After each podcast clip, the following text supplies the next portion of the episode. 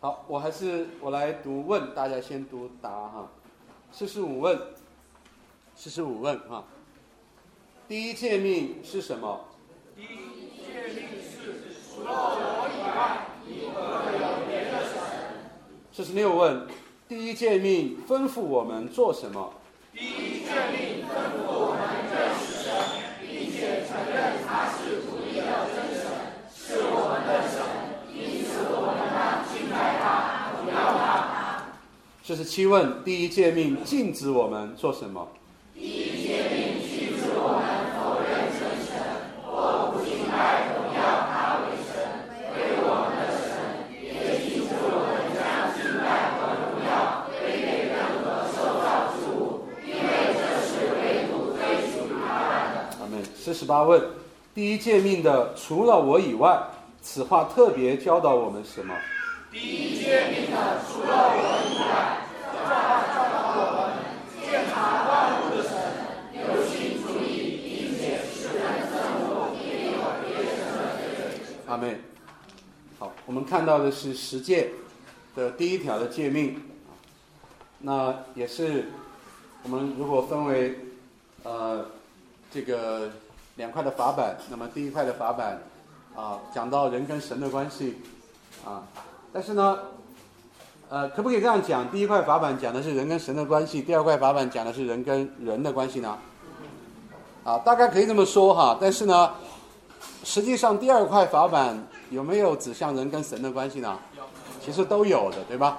比如说，你跟钱的关系，你跟钱的关系，归根到底是不是反映你跟神的关系呢？当然是了，对吧？你跟你的妻子，你跟你的丈夫的关系，是不是归根到底反映了你跟神的关系呢？当然是的，对吧？所以呢，我们可以这样讲了：第一块的，就所有的诫命，其实都是关乎你跟神的关系。而且呢，你生命当中的任何一个层面的问题哈，或者你生活中的任何一个领域，其实都是关乎呢你跟神的关系。啊，当然我们可以说第一块法板呢是关乎人跟神这个直接的人跟神的关系，啊，第二块法板呢是涉及到人跟神的这个间接的，间接的是借着所造之物，对吧？借着我们生命中的每个领域，借着借着这个这个他人啊，这个社会啊，父母啊，这个这个。这个这个妻子、孩子啊，对吧？是借着这个来反映这个人跟神的关系啊。所以第一块法板跟第二块的法板，确实都关乎人跟跟神的关系。不过一个是直接的，一个是间接的啊。那然后，呃，我我我用那个，我以前呢用到这个啊几个呃几个中国传统的词哈，我们来表达这个第一块法板、第二块法板的关系。一个呢就是我们讲的。这个老子讲的叫道德，对吧？老子写的这个这个叫《道德经》，对吧？那道德，他把道跟德是有有所分的，对吧？他大道不行而有德焉，是吧？所以他说这个世界上呢有德，但是道已经没了，对吧？所以呢，所以呢，我用这个来拆开哈，就是前面的四条诫命呢是道，啊？后面第二块法板带出来的是德啊，所以我们通常所讲的德呢，是关乎到一个呢。好像生活当中，我们跟他人之间的关系，我们这个这个这个生活当中的这些每个不同的层面，涉及财产呐，涉及婚姻呐，涉及家庭啊，儿女啊，对不对？啊，那但是呢，你所有的道德的根基，或者说所有的德的根基是什么呢？是你跟神的关系，对不对？是那个是真正的道啊。所以道德道德先有道再有德哈。所以呢，这个是第一块法板跟第二块法板啊，你可以用这个，但这是一个类比哈。那第二一个呢，也很也很。啊，中国传统呢还有一个区分呢，叫做天伦跟什么，跟人伦，对吧？有的时候看见，看见那个，啊，看见一个这个爸爸啊，或者一个爷爷哈，哎呀抱了孙子了，哎呀，然后一家人，然后然后在一起说，哎呦，这个这个一家简直这个叫天伦之乐，对吧？这说错了，这叫人伦之乐，对吧？你看到你要主日来了教会敬拜，那个叫天伦之乐，是不是啊？所以前面第一块法板那个讲天伦，对吧？后面第二块法板那是人伦，对吧？所以没有人跟神的关系，人跟人的关系，那个人伦呢，他就错了啊，他就没有天伦之乐了啊，那个人伦就是就是错的啊，没有神，没有神，那人和人的关系都会出问题的啊。那然后呢，我们也可以说，呃，用到另外一个区分哈，就是前面第一块法板呢是是在讲敬拜，是讲到人对神的这个敬拜啊。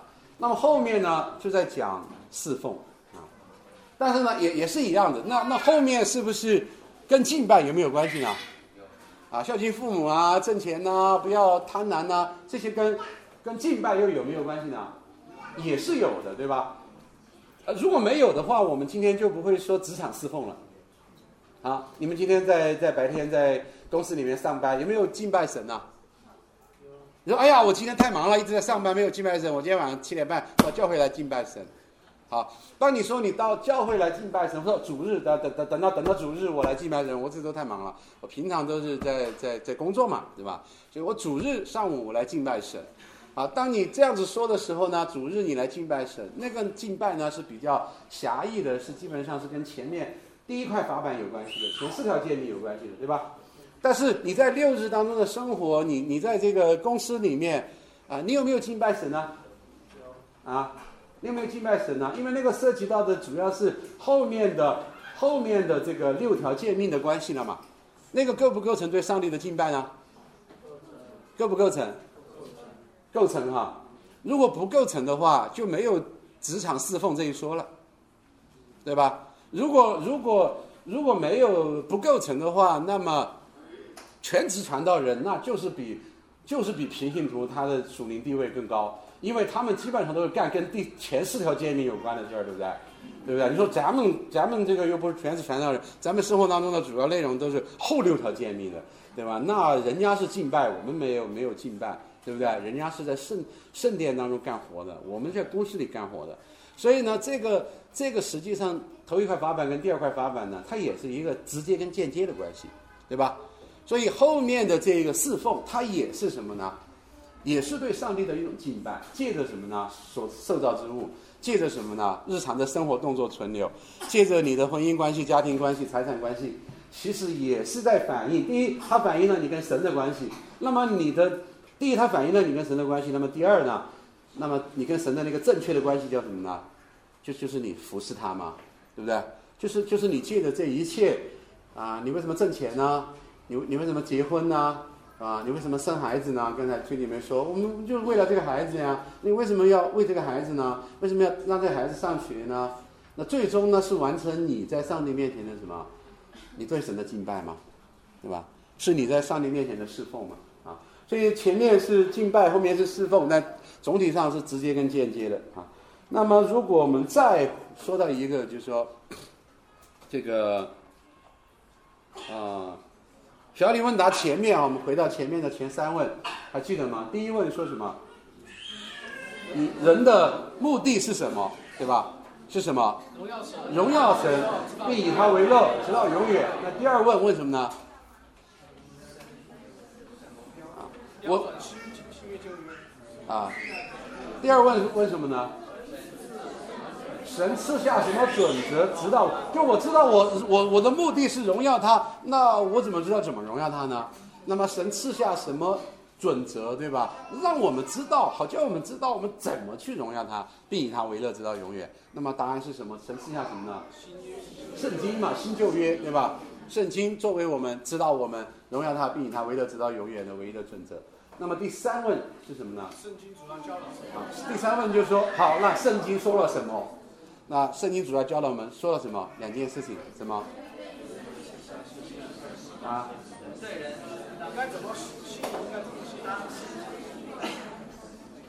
呃，来来来一位声音大一点，不然我听不到啊！来一位，来声音大一点，你说说什么？圣经主要的内容是什么？好，人对神就是当当相信什么，对吧？当当或者当关于神当知道什么，相信什么？第二是关于人。该做什么，或者向他所尽的责任。好的，那么因此我们接下来就知道说，小奥利问答是分成了两个部分，对不对？后面序言之后的两个部分。第一个部分呢，我们已经学过了，是多少问？再问一下，一到多少问？一到三十节。啊，三十八对吧？一到三十八问是关于什么？是关于我们当信什么，对吧？是是关于那一个福音本身。是关于那个福音的内容，对吧？然后呢，我们现在进入到时间了，从三十九问开始，对吧？然后就开始进到什么第二个部分，我们对神啊，专尽什么样的本分？好，那这个这个结构是不是比较像罗马书的结构？好，那小李问答当中到三十九问就有个转折了，前面是你们当信什么，后面呢是你们信了这一位耶稣，信了这个信福音的人当如何行，对吧？好，那么在罗马书当中这个转折是在哪里？十二章第一节，对吧？谁能够背十二章第一节？所以，我以神的慈悲劝你们。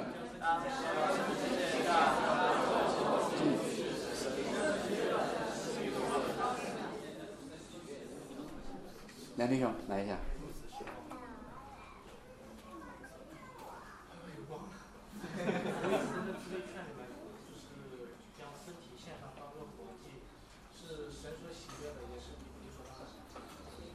如此侍奉，是吧？好，对，好，谢谢，好。所以我们看到在罗马书当中的一个转折，前面的一到十一章就是在讲你当信什么，是不是？是在讲讲明那个福音。然后十二章第一节开始，十二到十六章就讲什么？那个新人在耶稣基督里的那个新人，对吧？他当如何去行啊？那有一点，那我们看罗马书前面一到一到十一章。一到十一章的前面的三章在讲什么？前面的三章到最后的一个在讲什么？讲人是罪的，对吧？讲无论是罗马人还是什么，还是犹太还是那个犹太人，都怎么样？都不能够遵循神的诫命，对吧？啊，呃，罗马哎，罗这个犹太人有神赐给他们的什么十诫嘛？啊，就是摩西的律法嘛，他们守住了这律法吗？没有，对吧？那让那个罗马人呢，外邦人呢，他们没有这个，他们没有摩西的十诫可听嘛？那他们呢？他们有什么？他们有神所赐给他们的，在他们的良心当中，对吧？在他们的良心当中是什么？是非之心同作见证，对吧？彼此较量，对吧？呃，是是神就按着。他们没有律法，但是那个律法的功用显在他们的心中。神按照这个审问他们，神按照这个审问他们，他们守住了吗？没有守住，对吧？所以今天你当你去传福音的时候，你看罗马书这样传，罗马书说：“哎，我我有没以前没有听过福音啊？那我是在中国文化里面长大的。那么同样，他有没有按他的良心行呢？他有没有对得起他的良心呢？啊，有没有一个中国人按照神放在他心中的良心那个自然那个自然法放在他的内心当中的，他有没有遵循呢？”没有啊，所以最后的得出的一个结论是什么？是说没有一人，一个都都没有，对吧？好，好，那这个地方我有一个疑问了，我问你们哈，整个小妖力问答当中，为什么到了这里，在第二个部分才开始讲实践？实践为什么放在这里讲？十诫不应该放在前面讲吗？讲了十条诫命，然后说人守不住这十条诫命，然后再认罪，然后再信主，是不是？啊？为什么在小妖女问答当中，十诫是放在后面这个部分讲的？啊？大家知道救救赎的计划。啊？神神救赎的计划。神救赎的计划。先有神的作为，还有人的回应。嗯，可是那个那个旧约就是先给律法呀，后来然后再认罪，然后耶稣再来呀。但是前面是十九章的时候是神仙，就是说就救了以色列人。嗯。他他的基础是在神神的那个救恩上面。嗯，感谢主。好，就是说他说啊，对，你的意思是说十诫本身哈，十诫本身是什么？我们前面已经学过什么序言了，对吧？看见没十诫本身仍然是以什么？恩典为为基础的，对吧？是神先救了，好，好，那这是一个很好的回答。还有其他的弟兄姐妹呢？为什么实践是放在这个位置上讲呢？为什么不是放在前面让人知罪？那个哈，你注意哈。就神圣的生活吧。好，神圣的生活。所以。就是在改革宗的里面特别强调律法的第三重功用嘛。嗯，好。能够引导信徒走神圣的。嗯，好，你跟大家介绍介绍一下，因为因为不一定每个弟兄姐妹都知道你在讲什么哈。什么叫做律法的三重的功用？啊，一般就是说律法的前面两重功用一般是，嗯，啊，就是第一重就是它一个普遍的一种社会性嘛，就是说它可以就是普遍的维维系整个的人的社会的运转，不至于不至于整个的人类就互相残杀，就是说这是一个最主要的一个用处。第二个就是基督徒比较明白的，就是它能够使人知罪，引向耶稣基督，就是不是一般在。路德宗或者我们接触的福音派里面，非常强调律法的第二重功用，就是使我们能够影响耶稣基督。但是在改革中或者在整本圣经里面，会更加看到，就是整个的圣经里面的这个律法，它有第三重的功用，就是特别是对于基督徒而言，它引导、帮助我们去引导我们走神圣的道路。所以看在小要理问答里面，我看到。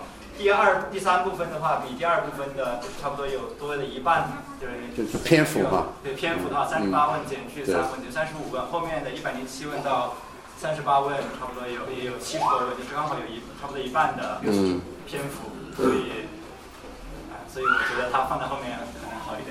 嗯，很好。那你们听到他刚才讲的这个是呃有没有那个就是明白一点，说为什么实践是放在这里？你听懂了吗？明白了哈，明白了吗？明白了吗？没有哈。好，我请一位明白的，然后把它重复一下，好吧？刚才说明白的，来重跟跟再跟还没有明白的再再讲一讲。他说他的意说的意思就是说，律法第三种功用就是为了让我们过层次的生活，在我们认识神之后，要过神所要我们过的生活，就在后面来完成。就是层次的过程，是在后面，所以放后面。因为最开始要解决你认识神，就是你要知道你跟随跟随的是哪一位神，跟随了之后，你才知道神让你干嘛，就所以干嘛的事情在后面，这意思。嗯，好，明白了吗？明白了吗？明白。好，明白了吗？后面。啊？有没有谁愿意补充？王阳，你补充一下。你明白了吗？因为当人呃人们认识神之后，呃人们需要有有一种生活标准来呃表明自己是一种属神的一种状态吧，或者是表示自己就是属上帝的人，所以用这样一个嗯分别，就是像圣经里面呃所说的那种利未人那样分别出来，分别为圣的那种。嗯，好，谢谢。这样子，我先问一个最简单。他刚才讲的三重的三个不同的律法的功用，有有听明白了吗？梁丽、梁姐，重复一下三个律法的三重功用是什么？啊？没有记到是吧？没有记到啊？那有没有谁跟我重复一下？小郑，重复一下。就叫你呢，啊啊。叫你是第一重功用还是第二重功用，还是第三重功用？啊，对，试一下，他是刚才讲哪三个？你是你回忆一下，你至少能够说出一两个嘛？你自己就现在想，你能够想出一两个嘛？来，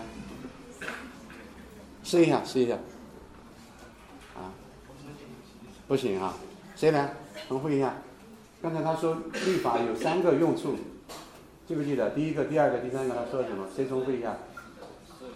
啊，朱弟兄，朱东，来朱东你们，哎，这朱朱朱东你们，啊，定罪，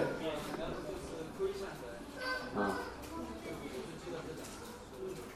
啊，有。过城神城市的生活，对，城市的生活，对，不是定罪啊。那他说像知罪，对吧？啊，实际上他就讲说，上帝赐下律法，第一个的功用，从这个罗亚之约你开始可以看可以看到，整个世界本来是应该怎么样被毁灭的，对吧？是吧？然后罗亚之约之后，其实神就有神神就定下了一个说，这世界我不毁灭，我我让你们继续存在，对吧？但是有一些规则，对吧？比如说有一个最核心的规则是什么？不可流人血。对吧？流人血的，他的血要为人所流，就是给这个世界几个最基本的规则。所以，神的律法的第一重的功用是让这个世界能够维持，基本秩序，是不是？就是保护这个世界。虽然这些都是一群罪人，但是呢，通过律法的第一重功用约束罪恶，它不能够解决罪恶的问题，他也不能赦免罪恶，也不能让一个坏人变成好人，但是约束他们。比如说迟到要罚款，这不就约束了吗？对不对？比如杀人要要要要要偿命，这个欠钱要怎么样？呃，要坐牢，对吧？还不了要坐牢。所以这个呢，就约束了人心当中的罪，对吧？他还是一个恶人，但是一个恶人呢，他有盘算嘛，他他有事，他有那个利益的权衡。所以当这个社会有法律的时候，大多数的坏人，我们都是坏人哈。所有的坏人出于利益的权衡，在大多数的情况之下，是不是都会选择守法的行为？你们从小到大是不是基本上都是守法的？是的。那就是律法的第一重功用，你知道吗？是不是？你们大多数的人在大多数的时候都是守法的，这个不证明你是一个艺人，是不是？你在绝大绝大多数的人在绝大多数的情况之下，之所以遵守这个社会的秩序，是因为你们觉得那对你们是好的，你们付不起那个代价，你们不敢承受那个代价，是不是这样子的？而不是因为你里面是个好人。这就是律法的第一重功用。所以这个世界上的所有的法律，包括人制造设计的所有的法律，所有国家的法律，其实归根到底是因为神为这个世界立了法律。啊，然后这些法律在在在不同的国家、不同的文化里面，它它因着这个，它来制定一些的规则。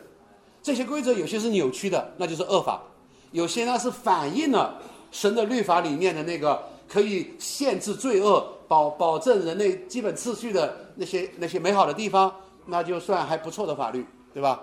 那么这些法律就保证这个社会呢，就原来，你看那个最基本的，比如我举一个例子，刘邦啊，刘刘邦刘邦进了咸阳之后，啊，那整个这个改朝换代嘛，改朝换代的时候是最乱的时候，就是所有的秩序都没有了，所有的权威一下子就就就缺席了，对吧？就变成无政府状态。那么他就与民约法三章，对吧？谁谁记得吗？那约法三章是什么？啊，记得吗？刘邦与与咸阳的的人人民约法三章是什么？啊，杀人者死，这就是罗亚之约的第一核心的律法。没有这个，任何社会就完蛋了，是不是？任何社会都必须建立在最基本的这一条之上。如果流人血可以随便流，整个社会就崩溃了，对不对？所以，第一，杀人者死；第二呢？伤人及到底罪，对不对？没有杀死人，只是只是把人家打伤了，还有偷了人家的钱，啊，所以这个涉及到两个最基本的生命跟什么财产啊？生命跟财产这两个实际上就是第二块法板嘛。你们看是不是？第二块法板当中比较比较重要的就是涉及生命跟财产嘛，对吧？当然这里面没有提到说这个淫乱的罪，对不对？对，他只提到了生命跟财产。其实大多数国家的法律，它能够基本的维持社会秩序，就一定至少要反映第二块法板里面的基本精神，这个社会才能够维持，对吧？所以这个刘邦的约法三章，这就是律法的第一重功用，使得这个社会稳定下来了。啊，坏虽然很坏，但是呢不至于崩溃。那么这个律法的第一重的功用是，只是对基督徒呢，还是对所有人呢？所有的人。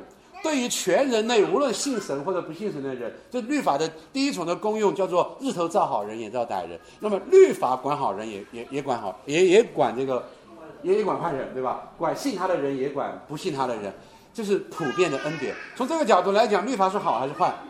律法是好事还是坏事？律法是好事，没有没有律法，这个世界就完蛋了。好，这是第一重功用。但这一重的功用呢，不能够救人的。那么第二重功用是什么？使人知罪。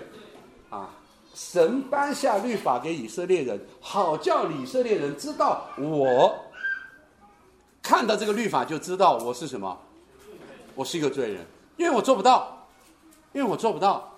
照镜子，律法是一面镜子，你照了这个镜子呢，这这看你照什么镜子了。如果你家里买了一面特别质量很差的镜子，那镜子很模糊，然后你每次照镜子，你觉得自己脸很白。去你脸是黑的，对不对？因为你买那镜镜子有点，甚至你照镜子，觉得我好瘦啊。去那镜子有点，就是哈哈镜，你买了哈哈镜了，对吧？所以以前我看到有一个有一个有一个漫画，有有一只猫在那个地方照镜子，然后镜子里面出现的是一只老虎。你们很多人从小到大是不是经常这样照镜子？对不对？就是你以什么为镜呢？啊，你你你你你照镜子，然后照见从那个镜子里面你看你自己，哎呀，我好帅哦！从那个镜子里面看自己，我我我这个人，我这个人太有道德了，我这个人太好了，我这这天下最好的人，就是因为你照了一面呢比较错误的镜子。如果现在用神的律法作为那一面镜子一照，你就照出来你是什么呢？你是个恶人，所以那个叫照妖镜，对吧？对吧？所以神的律法是照妖镜，这是它的第二重功用，就是照妖镜啊。这种功用就是要你知罪，然后悔改，然后说主啊，我该怎么办？对吧？我该怎么办？我做不到这些律法，我我我亏欠了律法，我犯了一条，我就犯了重条，我怎么办？我没有办法，对吧？我需要你的怜悯，我需要你的。我需要你，而不是需要我做什么。我需要你做什么，对吧？所以这是律法的第二重功用。这一重功用就是使人成为基督徒的，使人信靠主的一个必不可少的一个功用。人是怎么信主的？除非神的律法照见他自己里面的什么污秽和罪孽，除非律法的第二重功用在他的身上让他看见自己的罪，否则没有人会信耶稣。啊，那么。他刚才讲改革宗教会呢，特别强调这这前面两个功用都有，但是呢，开始强调它的第三个功用。除了这两个用处，还有没有用处呢？第一个用处是对所有人的，不管是不是基督徒，对不对？那么第二个用处是对什么？正在成为基督徒的人，对吧？是对于那些悔改的人。好，那现在就是说。已经做了基督徒了，已经重生得救了，已经进入到这个罗马书十一章，最后都完了。那么，对这些已经重生得救的基督徒，律法还有没有用呢？还有用，这就是我们讲的第三种功用，叫做什么？成圣，帮助我们成圣，永远都给我们一个呢圣洁、美善、自由、完全的标准是什么？帮助我们走在这一条神喜悦的道路上。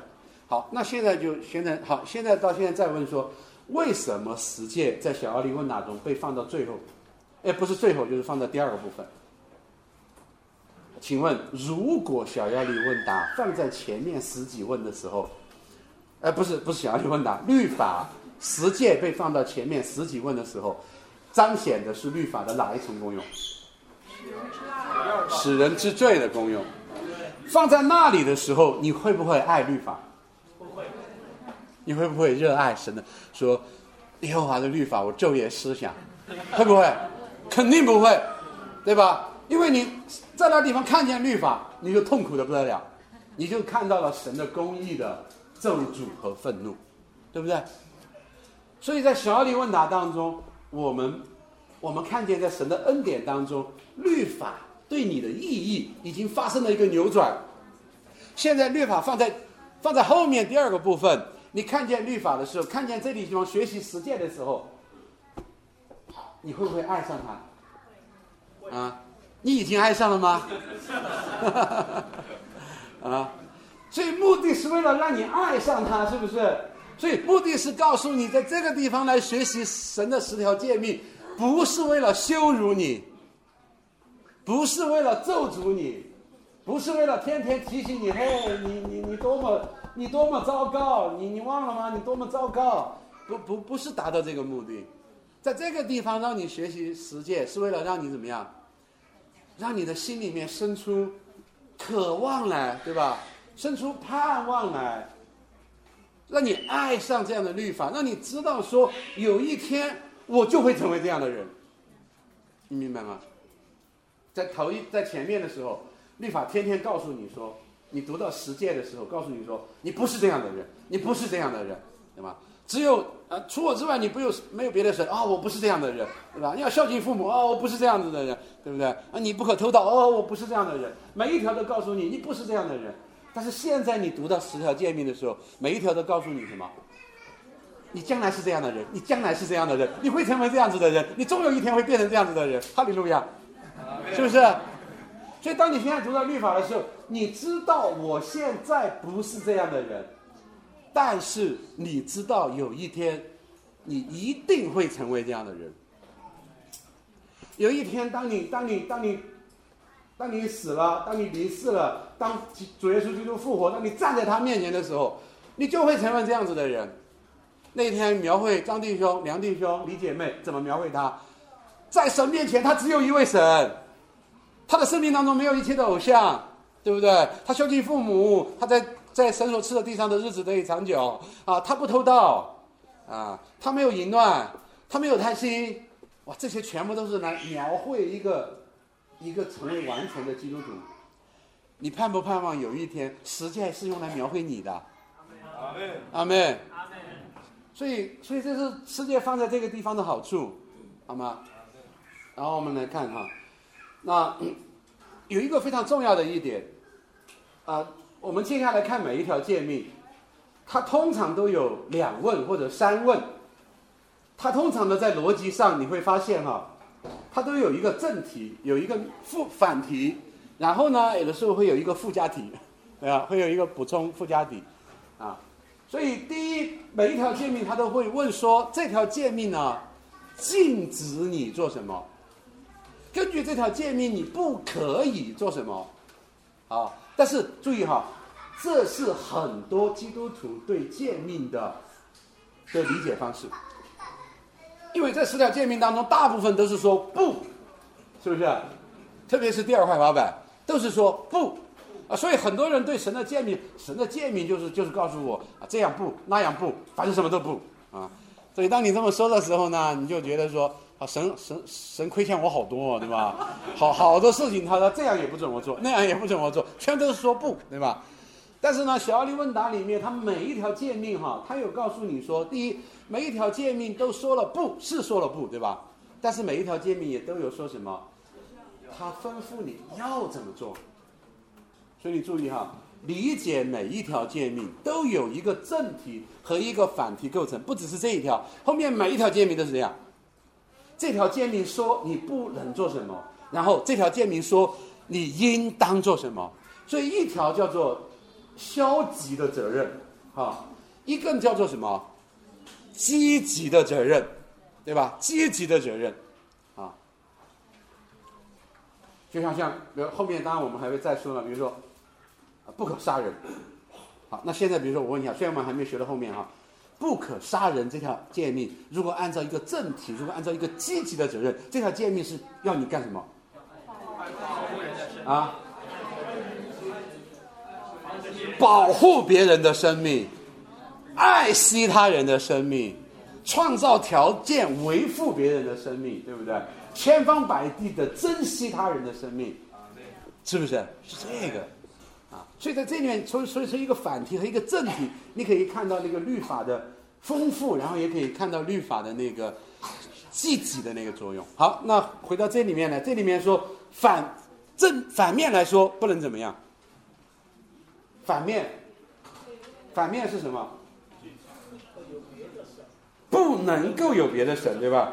啊，还有呃，首先不是不能够有别的神，首先是不能什么否认神。是不是？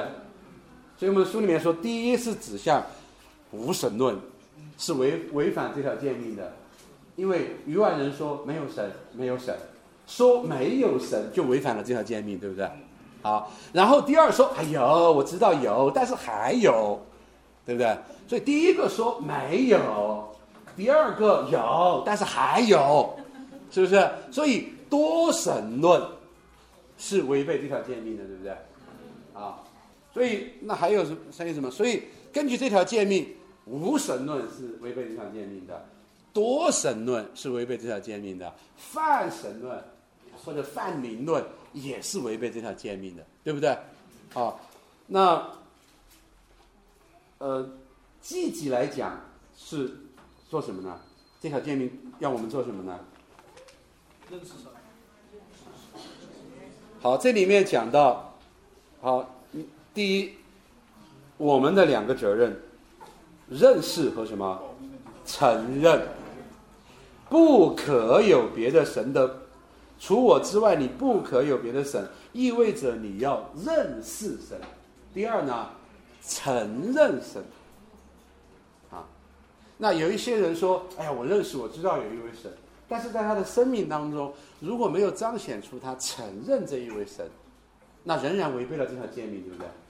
所以主耶稣基督有一句话说什么？马太福音第十章里面说：“凡在人前怎么样认认我的，我在呢父的面前也认他。”所以哈，注意哈，认他是这条诫命的要求，对不对？但认他首先要知道他。啊，举个例子吧。比如以前你你不知道你的父亲啊，对不对？或者不知道你的母亲，你是啊，这个从小这个母亲呃不在，或者你是其他人领养的。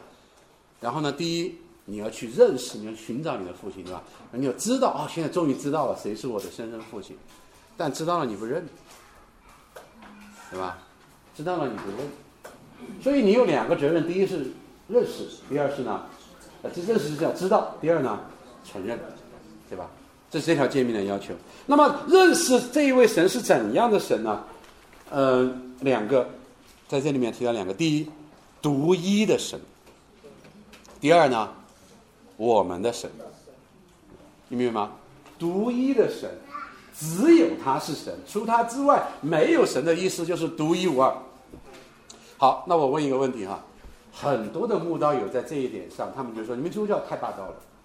人家信什么？信了这个还可以去信那个，对不对？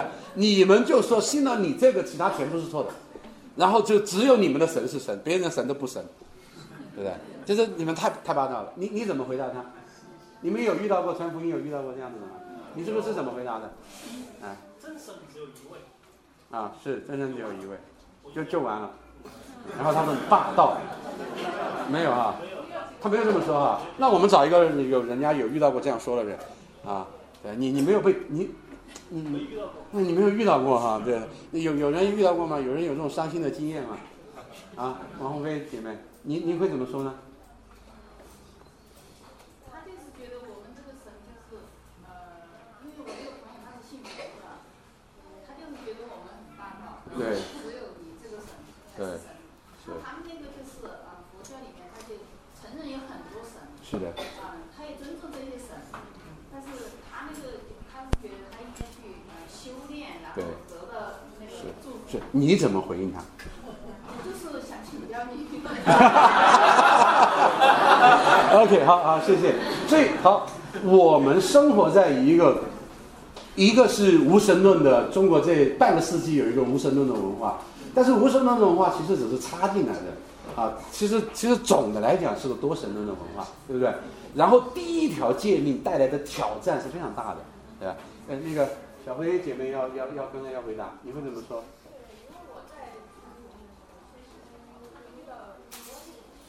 对。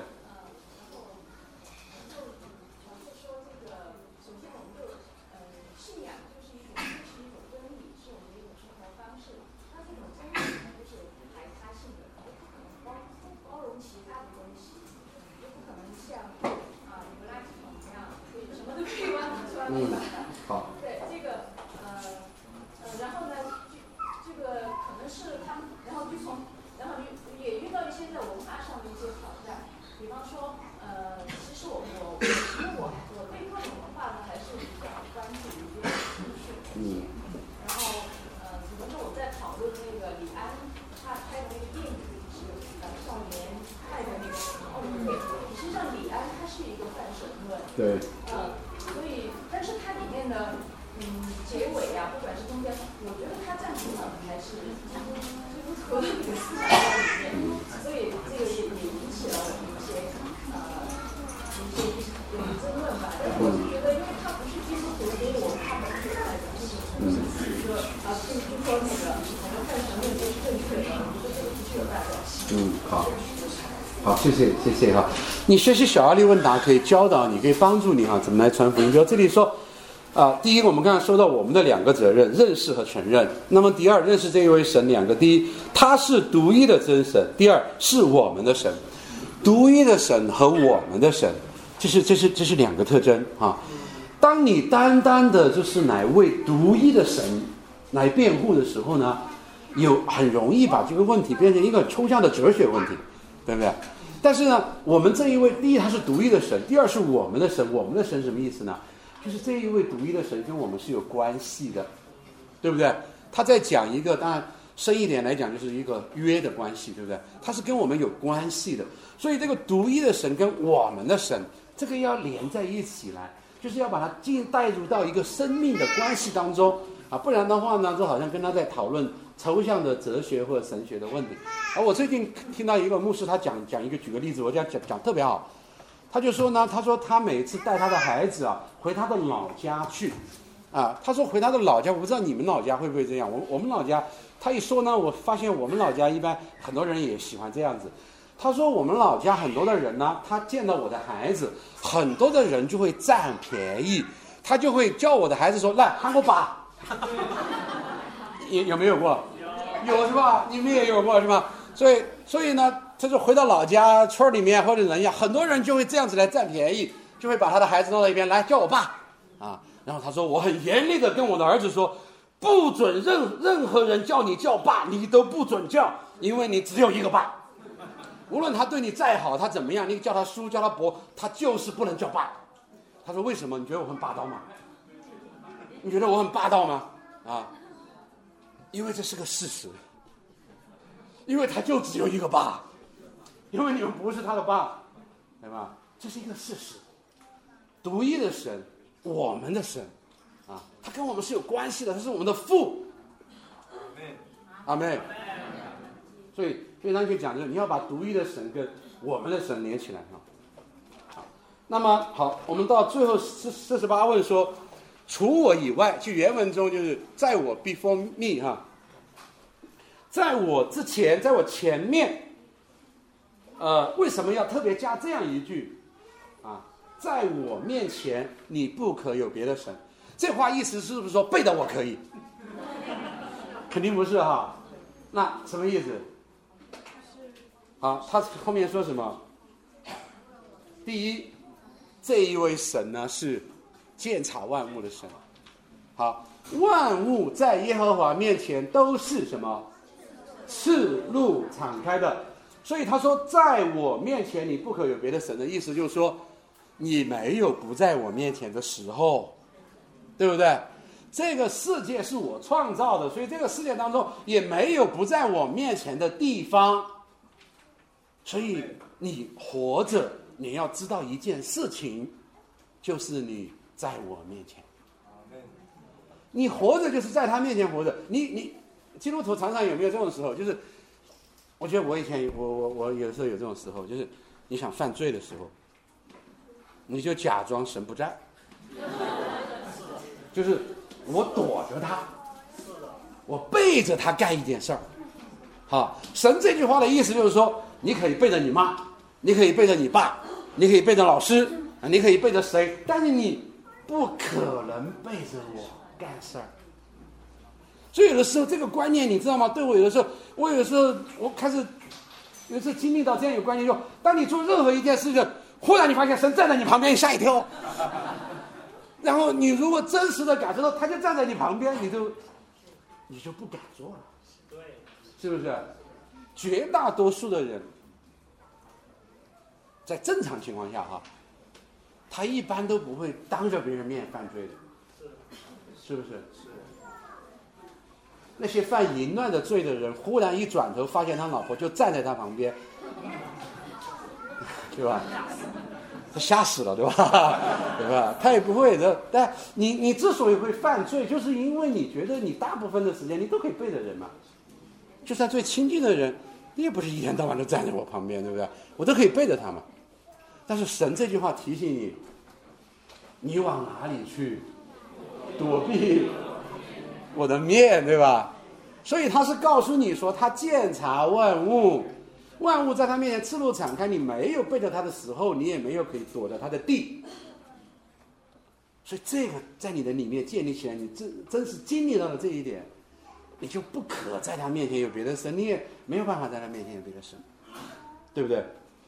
他留意，他查看，他记录，最后有一天他要审问，啊，所以这个是对我们的什么？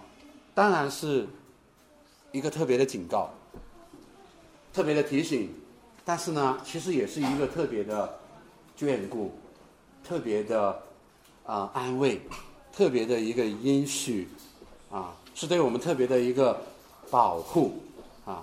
所以一个正题，一个反题啊，然后加一个这个这个附加的题，附加的这一个题，这个通常就是呢。啊，小奥林问答讲每一条诫命的，我们以后看每一条诫命哈，都是这个模式，啊，一道一道正，一道反，然后再一个附加。好，有一个问题大家讨论一下，他后面给出了一些很有意思的问题。啊，刚才我们说到第一条诫命对泛神论、多神论的一个挑战，那我想还有一个挑战，对于现代社会来讲，现代社会最最普遍的一种文化是什么文化呢？是不是？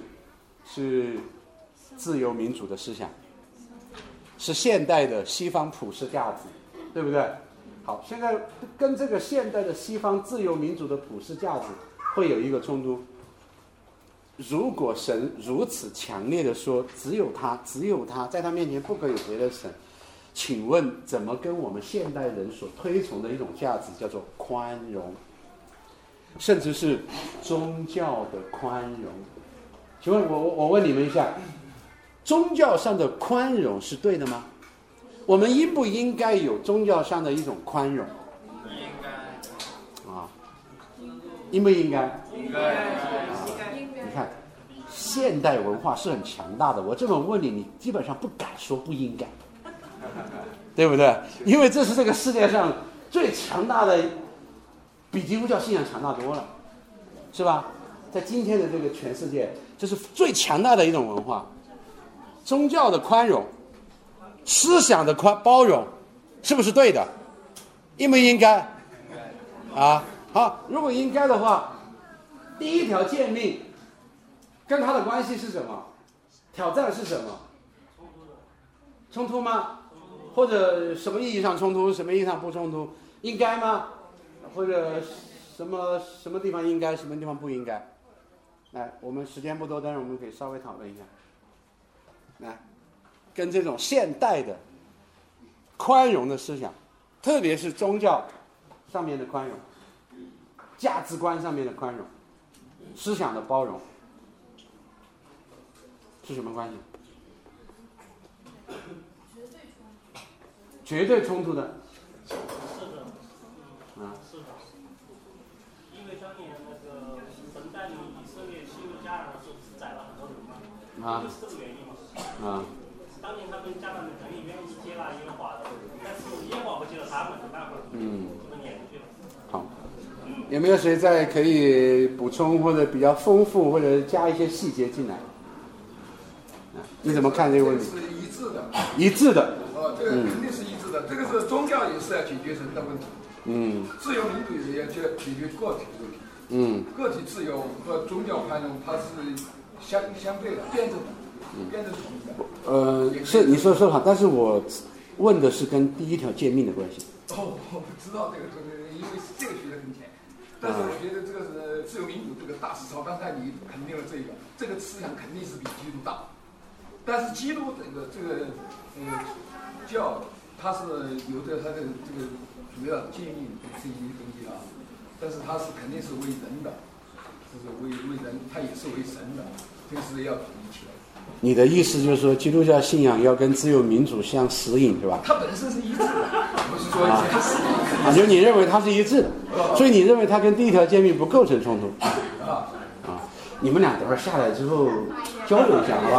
啊，来，再来，再来，再来，再再请一两位啊。就是说宽容的话，呃，不应该宽容罪，罪本身不应该被宽容。啊宽容的应该是我们，这个针对性的人，嗯，这个认识的错误的嗯问题，我们应该宽容他们的人，而他们信的罪是错了，罪不应该被宽容。好，谢谢。呃，你们都这个，你们都讲的比较那个，比较抽象啊。哎，我们举一些具体的问题，比如这里面问了一个很很多，他说我们可否参加其他宗教的聚会？有人约你文殊院喝茶，去不去？不去。大慈寺去喝茶呢？不去。你不去啊？有人去过吗？喝茶是个问啊，大大只是喝茶是可以的，是吧？啊，有有没有谁说不可以？有没有谁说不可以？你看嘛，一遇到具体的问题，大家讨论就热烈了，是吧？不可，谁说不可以？啊，到文殊院喝茶不可以？不可以是吧？谁说不可以？啊，为什么不可以？我们大家安静一下，我看你们都私下讨论起来了啊！你听一下，为什么不可以？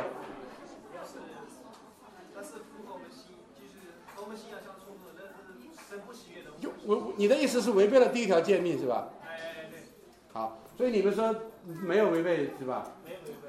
你们这儿下来也交流一下哈。有没有谁说可不可以？不可以。啊，可以。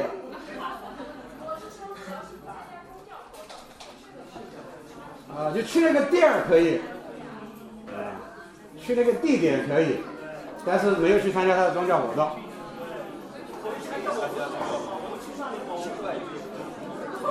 好，好，那那好好好，呃，我希望打开你们的思路哈，呃，不忙讨论这个，你下来讨论，打开你们的思路哈。再举个例子，来，你们来举个例子，生活当中的，跟第一条诫命相关的，啊，信仰和成这个生活还是有差别的，差别的，不是有差别，那个差别了就就没有这个存在，存在本本质就没没有区别了，是有区别的。嗯，就按哲学观点，所以在你那里哲学是最高的。不是你说这个信仰，但是对哲学肯定是一种方法，啊一种方法是一种公平的。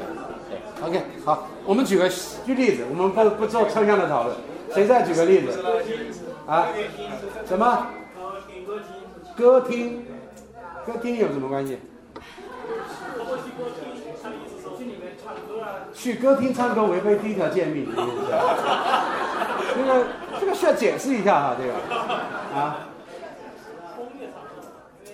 大部分应该都没有回应歌曲，可能都是世俗的一些歌曲，没有这样所以你的意思是唱流行歌曲违背了第一条诫命，对吧？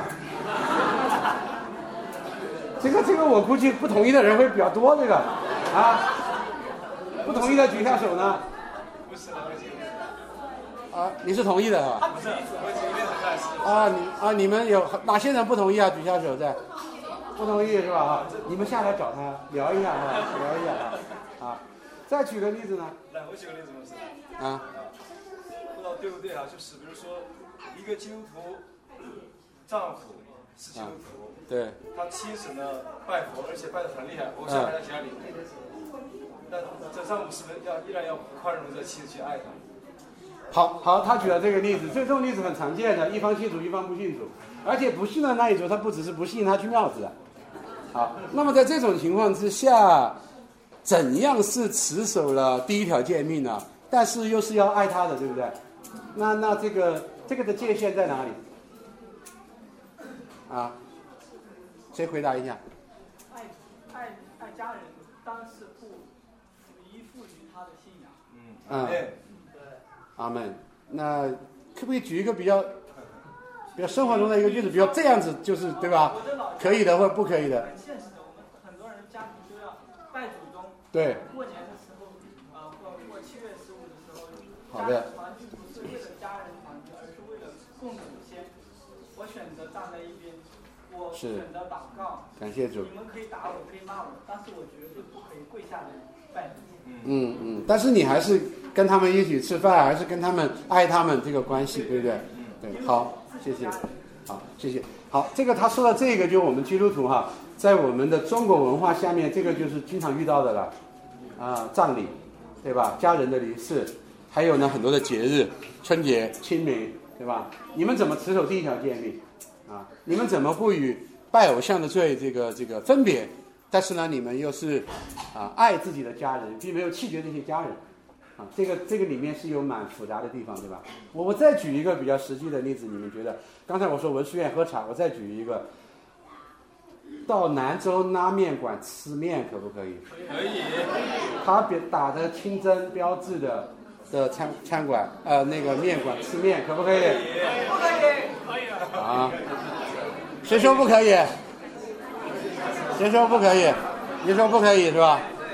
但是我们去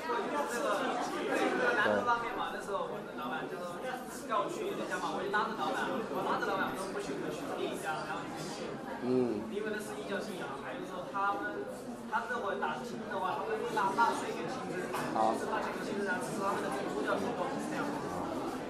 好，如果啊，我我我们虽然我们没有时间讨论，但是这些问题其实很重要，因为它涉及到信仰，就是跟我们每一天的生活相关的，你需要去回回答这个问题。你说不相关也是一个回答，你要经过思考之后要回答这个问题，对吧？好，你如果明确知道这一家店是清真，然后它非常，而且甚至很多，现在有些店这个，它那个色彩很浓，对吧？它它的彰显是很清楚的。那你仍然会进里面去吃面，或者你不会进里面去吃面。我们做一个做一个调查吧，你会你会去吃进去吃面？你觉得这没关系的，举一下手呢？啊，举一下手欢迎你！那啊啊，大部分是这样哈，来举一下。那你认为不应该进去，你也不进去的，举一下手呢？啊，这个啊，可以今天没时间了，你们待会儿下来也可以多交流哈。好，那我最后讲一下，就是这个是我们最后一次在这里查小丽。